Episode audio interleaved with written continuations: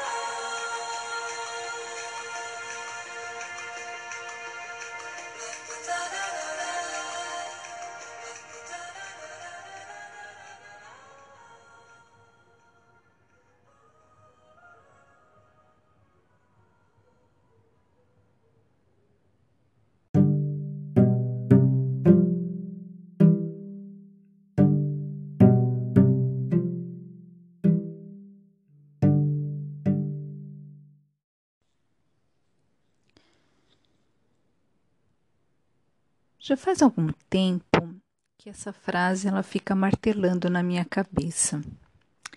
Não deve pedir perdão quem não sabe perdoar. E como todas as outras frases assim que eu costumo criar nos meus que eu chamo de insights, ela vem da observação do ser humano. E quando é que eu observei isso? Quando algumas pessoas me pediram perdão, quando eu vejo determinadas pessoas pedindo perdão a outras, ou até mesmo pedindo perdão a Deus, é o que eu mais vejo, sabe? Ah, eu fiz isso, que Deus me perdoe, tal, tal, tal. E o que eu mais, que começou assim me chamar a atenção é que as pessoas que mais pedem perdão são as pessoas mais rancorosas. Vocês já perceberam isso? Será que é só eu que percebi isso ou acontece em todo mundo, mas assim, nunca ninguém deu, deu, deu muita atenção para isso? Isso começou a me chamar muito a atenção. São pessoas que normalmente não sabem perdoar. Elas pedem muito perdão, porque normalmente são muito impulsivas, impulsivas, vingativas. E daí elas cometem atos que depois vem a consciência de que não deveriam ter tomado elas veem as consequências, né? E daí normalmente ela tem medo daquela consequência, porque normalmente também ela acredita no castigo. Ela, ela acredita, ela precisa acreditar no castigo. Por quê? Porque é movida profundamente pelo ego, porque o ego todos nós temos. Se a gente não tivesse ego, a gente não era indivíduo. Então isso é natural, o ego faz parte. Só que algumas pessoas, e infelizmente na atual evolução do, do ser humano, né, do planeta Terra, a maioria de nós é governada pelo ego, ou seja, ela não tem controle sobre isso. É o ego que controla ela própria, as ações dela. E o ego, ele é orgulhoso. O ego, ele só pensa primeiro em si mesmo, naquilo ele quer se proteger. Então, tudo aquilo que soa para ele como ameaça, ele vai se rebelar. Automaticamente, a pessoa ela é, ela é impulsionada pela, pela, pela, pelas atitudes precipitadas. E ela se ofende com muita facilidade porque essa é uma das coisas que eu também já prestei atenção. O perdão, a gente usa o perdão como um ato, como uma ação, como um verbo. E na verdade, o perdão, ele é um processo. Ele não é uma ação assim pura e simplesmente eu te perdoo. Isso é coisa do ego. O ego gosta de, de, de, dizer eu te perdoo, porque naquele momento, quando você perdoa alguém, você fica é, poderoso diante daquela pessoa. É como se a gente tivesse o direito, o poder sobre a vida daquela pessoa, porque quando eu te perdoo, automaticamente eu te isento da punição. Então, isso dá poder para o ego. Então, isso é uma coisa do ego. Agora, quando você começa a enxergar o perdão como um processo a ser alcançado, um objetivo a ser alcançado, a, a coisa começa a caminhar diferente. Por quê? Primeiro, a gente precisa olhar para si mesmo. E olha como que a coisa é engraçada. Por que, que a gente se ofende? Porque a gente confiou em alguém. Para alguém poder prejudicar a gente, a gente precisou ter dado um voto de confiança para essa pessoa. E quando a gente dá esse voto de confiança, a gente dá esse voto de confiança baseado em quê? No nosso discernimento, na nossa capacidade de enxergar o outro. A gente não faz isso por, por bondade. Não, a gente faz porque a gente acredita naquela pessoa. Porque se a gente não acreditasse, a gente não daria aquele voto de confiança. E quando essa pessoa trai esse voto de confiança ou quando nós nos sentimos traídos nesse voto de confiança, a primeira pessoa para que a gente, que o ego se rebela é contra si mesmo. É um negócio muito maluco. Por quê? Porque falei, poxa, eu me achava uma pessoa tão esperta, eu me achava uma pessoa tão inteligente, uma pessoa tão perspicaz, como é que eu me deixei enganar e não percebi que, aquele, que aquela pessoa, que fulano, não era de confiança? Você está me acompanhando no raciocínio? Agora, uma coisa é importante a gente dizer: existe pelo menos duas situações em que o processo do perdão ele é necessário. Quais são? Um é quando realmente por parte do outro existe uma intenção de nos enganar. É o caso do, de qualquer pessoa que ela já vem, ela, ela, ela vem com a intenção de te prejudicar, de, de conseguir algo da gente de forma ilícita. Isso pode ser N coisas, tanto no campo afetivo como, como no campo material, no campo dos negócios, da sociedade, em qualquer coisa. A pessoa ela já vem mal intencionada. Né? É o ladrão, e é o ladrão de tudo, né? Pode ser o ladrão tanto de coisas, é, como que fala assim, coisas materiais, né? Como, que inclusive até da nossa própria vida, como pode ser o ladrão afetivo, aquela pessoa que abusa da, abusa da nossa afetividade, seja no campo das relações íntimas, das relações familiares, ela sabe que ela tem algum poder sobre você e ela vai com má intenção em obter algo de forma ilícita de você. Essa é uma situação onde houve não só uma, uma ofensa perante nós, mas uma ofensa perante a vida, perante as leis divinas, perante as leis da vida, incluindo, muitas vezes, as leis da sociedade. Até aí, normal. Eu tenho certeza que estamos todos de acordo.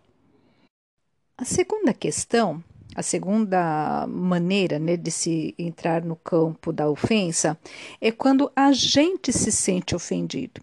E essa, se você observar com imparcialidade, não precisa nem observar a vida do outro, observa a tua própria vida. Mas se ficar difícil de olhar para dentro de si mesmo, olha ao teu redor, olha perante as outras pessoas da sua convivência.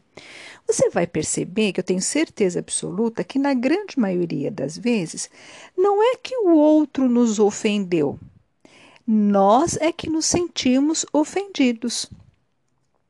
Uma palavra.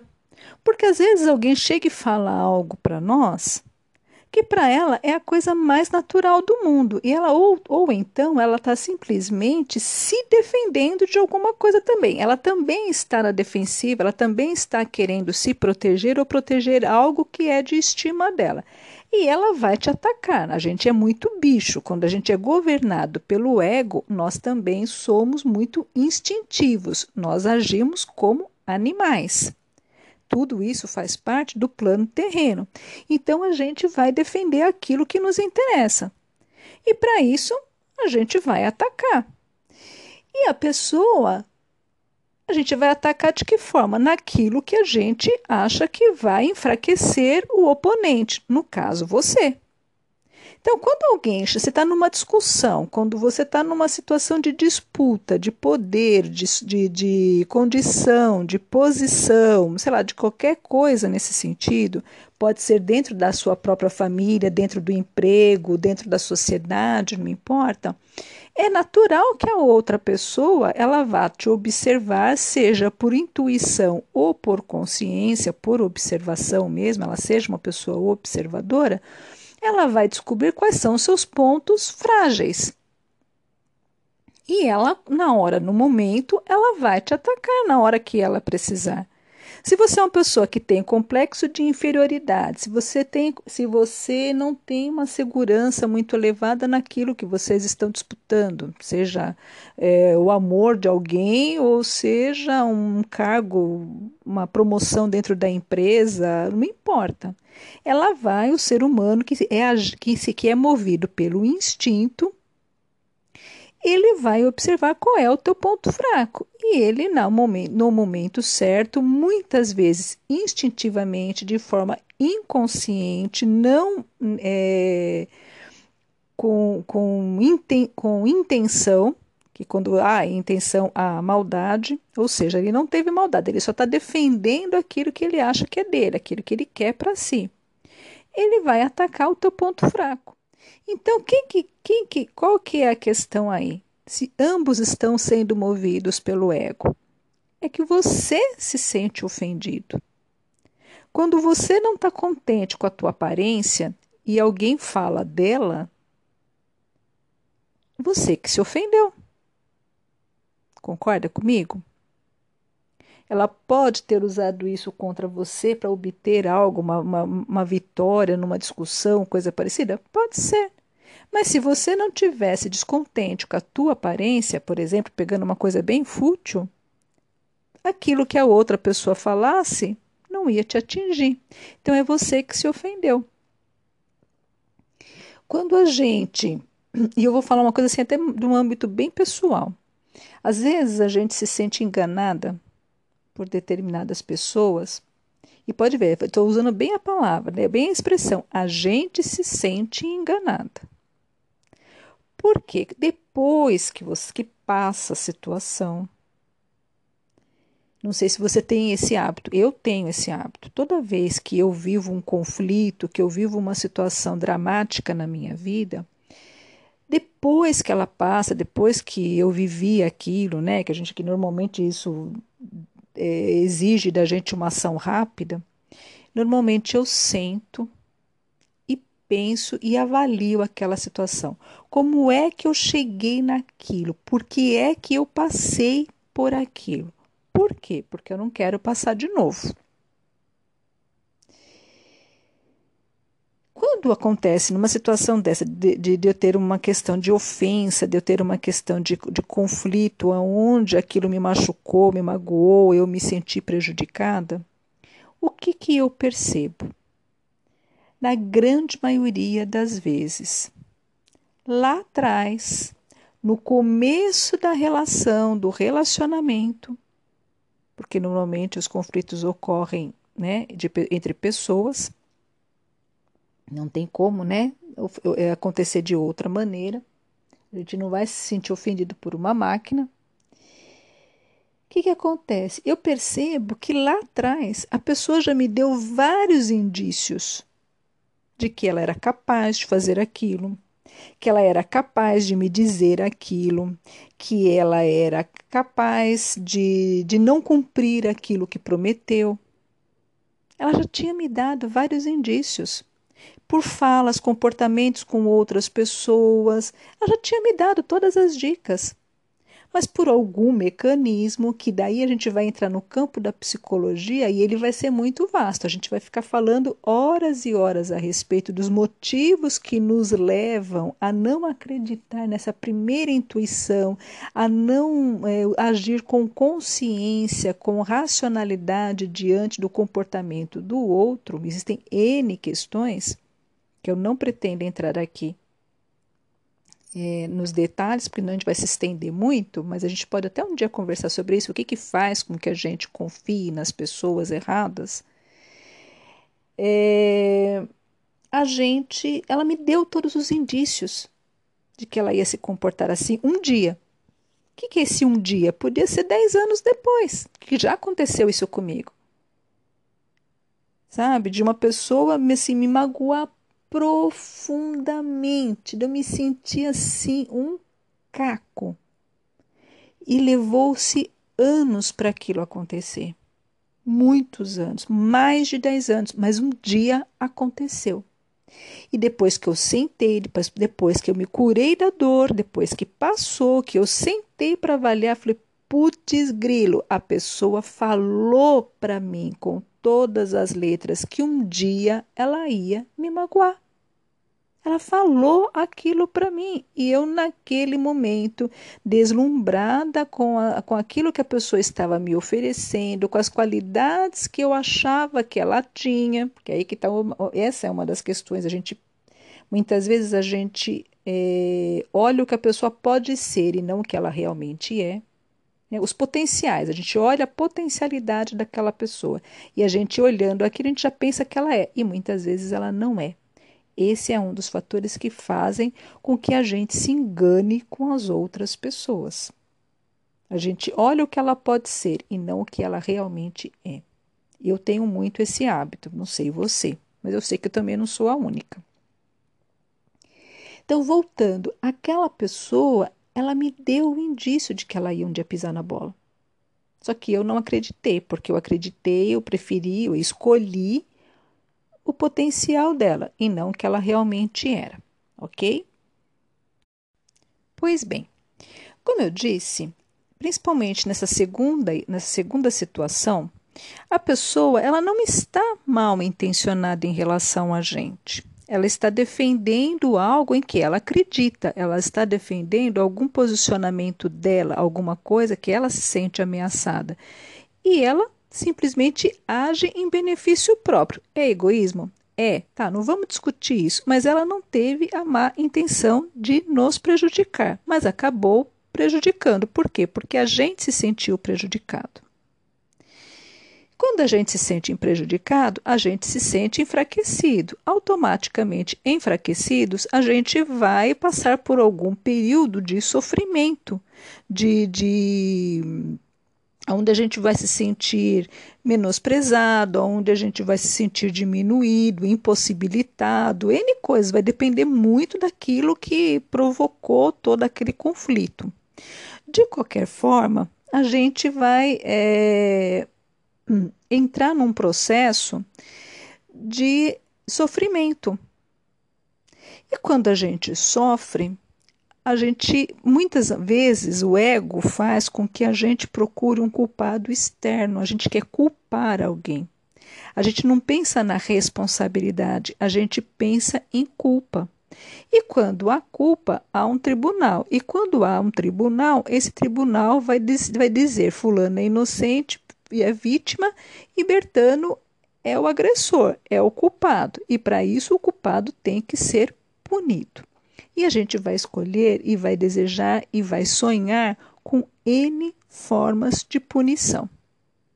Só que, por uma lei natural, como todos somos um, como todos somos irmãos, não importa a sua crença ou ausência de crença, a gente sabe já cientificamente que estamos todos conectados.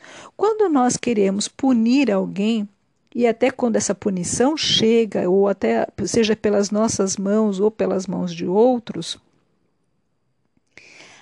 a gente sofre junto, a gente não tem paz. Então, toda vez que você desejar punir alguém por aquilo que você acha que ela te fez, você lembre que você é o primeiro a sofrer. Você não terá paz enquanto você não se libertar daquele sofrimento, daquela obsessão. Porque quando a gente se, se apega muito nas questões do sofrimento, aquilo se torna uma obsessão. E essa obsessão pode nos levar à loucura. E por que loucura?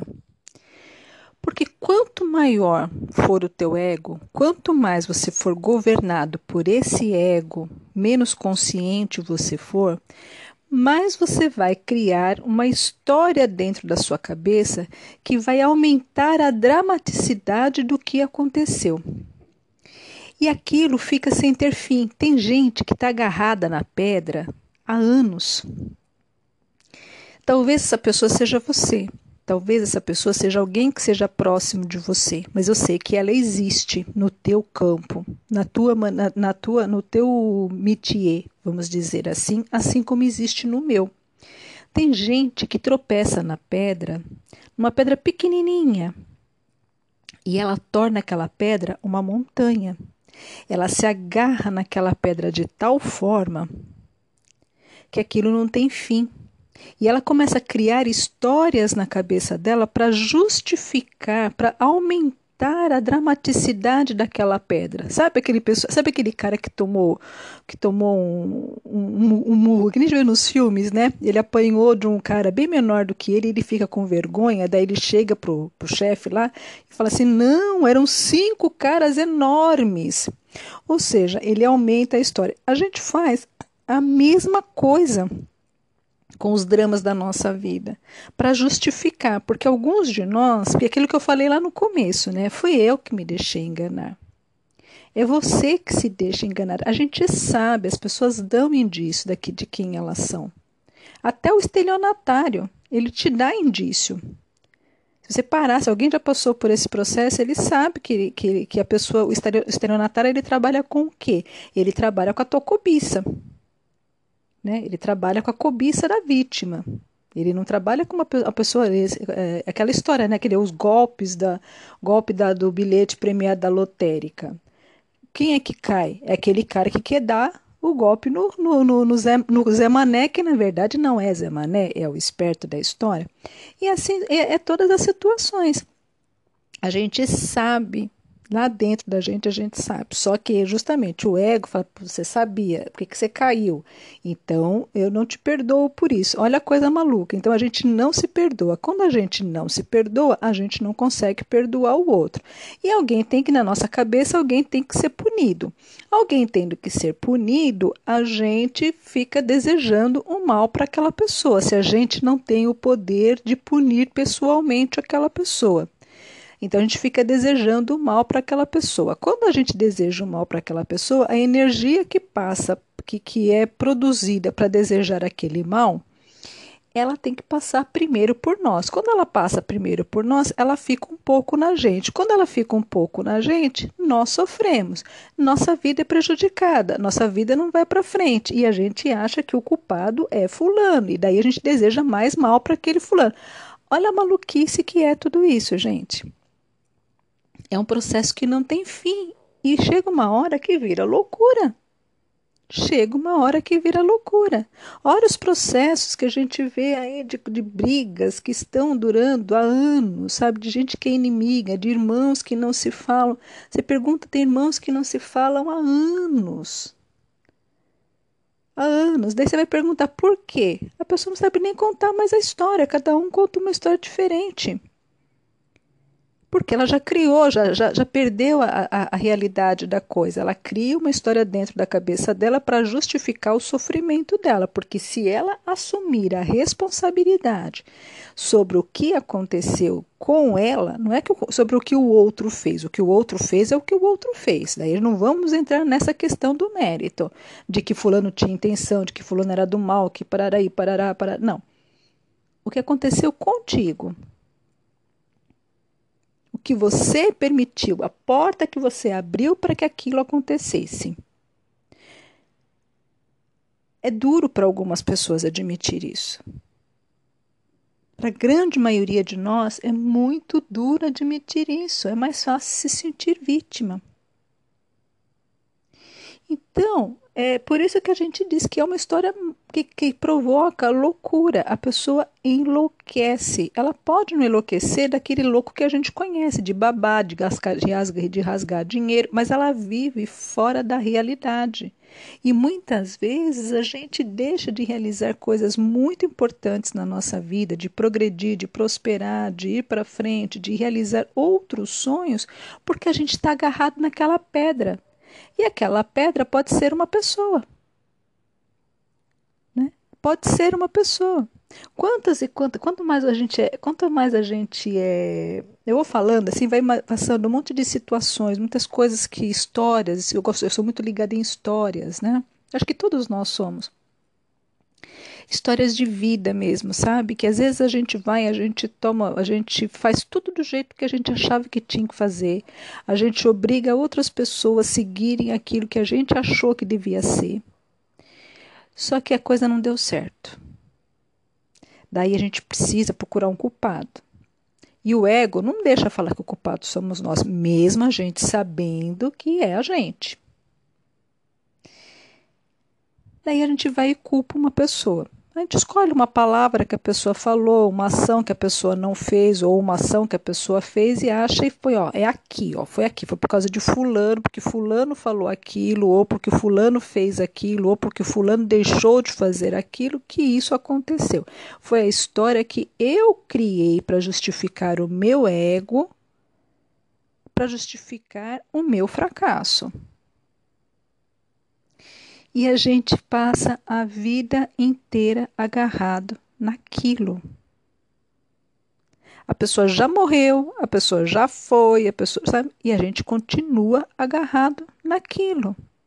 Por quê? Porque a gente está com medo de continuar, a gente está com medo de, de, de, de recomeçar, a gente está com medo de um punhado de coisa. Então a gente vai lá, se agarra na, se agarra na coisa, numa outra coisa que na historinha que a gente criou, e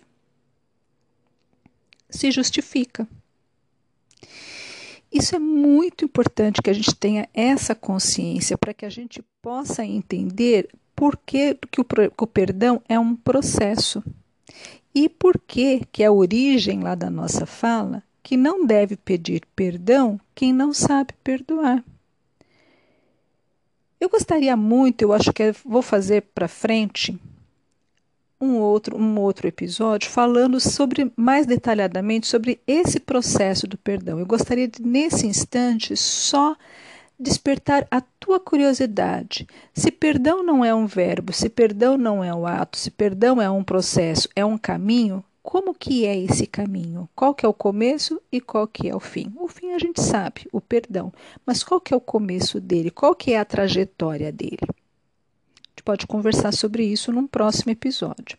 Sobre a justificativa da frase não deve pedir perdão quem não sabe perdoar, se você é uma pessoa mais observadora e me acompanhou até aqui com muita atenção, você já deve ter entendido do, da a frase. Porque se a gente, a gente primeiro precisa é se perdoar. A gente precisa entender né? Primeiro a gente precisa entender o mecanismo que levou eu a acreditar em fulano, em Bertano, em situações, em promessa, etc, etc, etc. Né? O que, que fez com que eu ou você acreditasse em tal pessoa? Quando eu entendo por que, que eu me deixei levar por aquilo, né? quando você se deixou levar por fulano, por Bertano, por ciclano,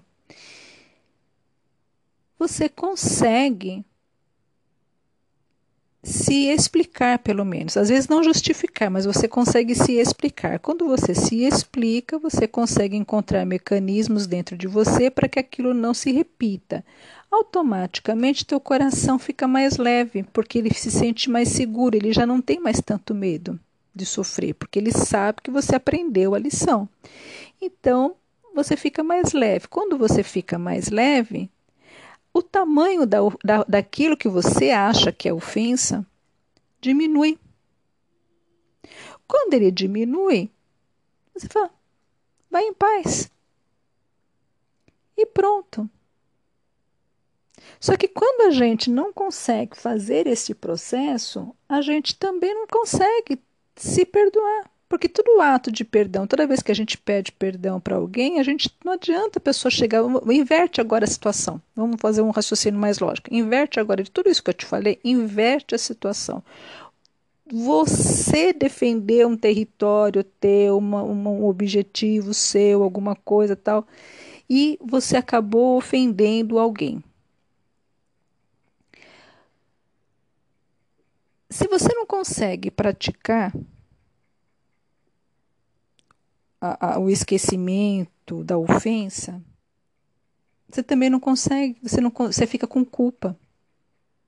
Porque a gente transfere tudo aquilo que a gente faz para os outros, a gente transfere para nós também. Lembra da história? Todos somos um aquela coisa é um bumerangue. Tudo que a gente manda para os outros é um bumerangue. Então, se você só mandou para as pessoas pensamento de rancor, você só desejou punição para aquilo que você acha que as pessoas te ofenderam, se você desejou que a pessoa sofresse tudo que você já sofreu, etc, etc, etc, etc, etc. Quando esse bumerangue volta porque a gente não é perfeito, a gente não consegue se livrar da culpa. E como a gente não consegue se livrar da culpa, vai adiantar o outro pedir perdão? Aliás, ao contrário, vai adiantar o outro te perdoar? Não vai adiantar. Você está jogando palavras ao vento. Porque se o outro não te punir, você vai encontrar uma maneira de se punir. É isso que a gente precisa entender. Esse bumerangue vai voltar a maneira como nós tratamos as ações dos outros em relação a nós, um dia vai voltar para a gente. E quando isso volta, o peso é grande, porque ele volta com força. E o que, que, que acontece? É quando a vida da gente empaca, não vai para frente. Por quê? Porque a gente sempre vai ter dentro, lá no nosso subconsciente, aquela sensação de não merecimento. E quando a gente acha que não merece, a gente não recebe. É por isso que muita gente está com a vida financeira empacada, é por isso que muita gente está com a vida emocional, com a vida afetiva empacada. Por quê? Principalmente por essa questão, por esse sentimento de não merecimento. E por que, que a gente acha que não merece? Não é só por causa da, dos nossos complexos, por causa. Gente, é meu gatinho que tá, minha gatinha que está miando é, não é só por causa dos complexos que os nossos pais, é, da, da, da, má educação que a gente recebeu, da, dos traumas da infância, etc, etc. Não, é também por causa da forma que nós tratamos os outros perante todas as vezes que os outros não fazem aquilo que a gente quer. A gente recebe esse bumerangue de volta tudo que vai e volta. E a gente sabe disso, isso está gravado dentro da gente, de todos nós. A gente sabe disso, não precisa ninguém contar, a gente já nasce com isso sabendo. Pode prestar atenção, quando a criança ela vai lá, ela dá um tapa na outra, ela fica observando para ver se a outra não vai devolver.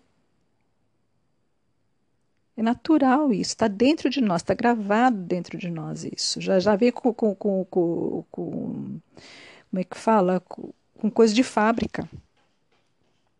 Né?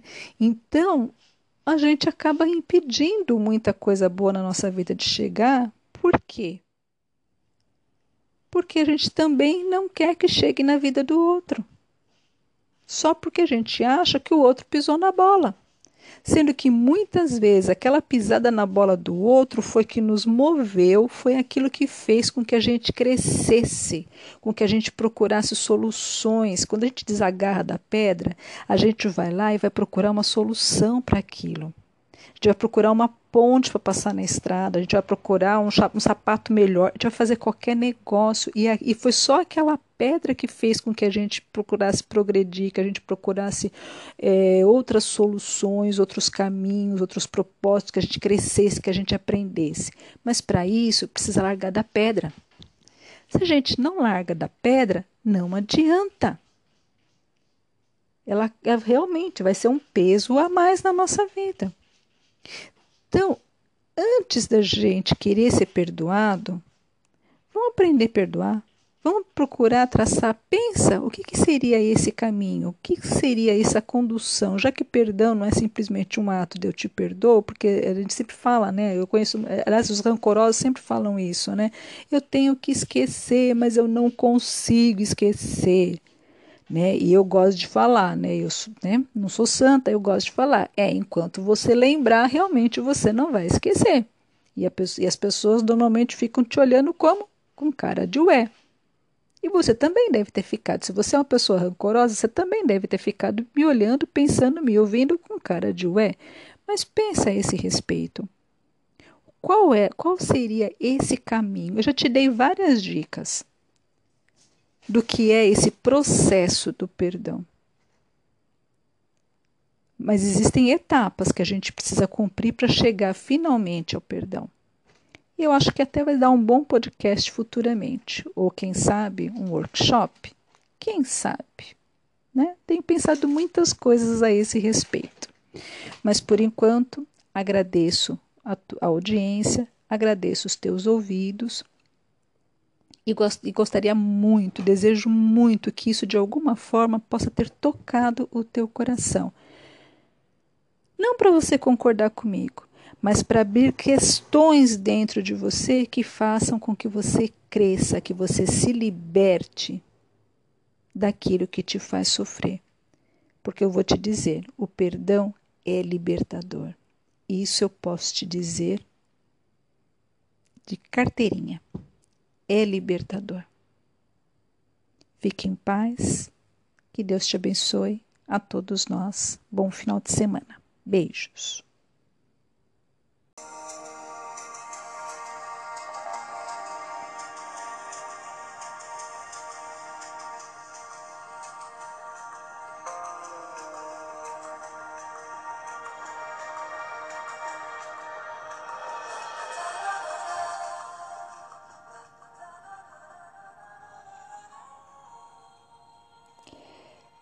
Você tem uma experiência legal que quer compartilhar conosco sobre este assunto? Ou quer sugerir temas para os nossos próximos episódios, siga-nos pelas redes sociais e deixe lá o seu comentário em facebook.com/insights.fatimalima e no Instagram arroba fatimalima.insights. E se gostou, compartilhe Todo sábado tem um novo episódio aguardando você. Insights. A nossa bandeira é a liberdade de ser quem somos. Tenham todos um bom final de semana, muita luz e paz.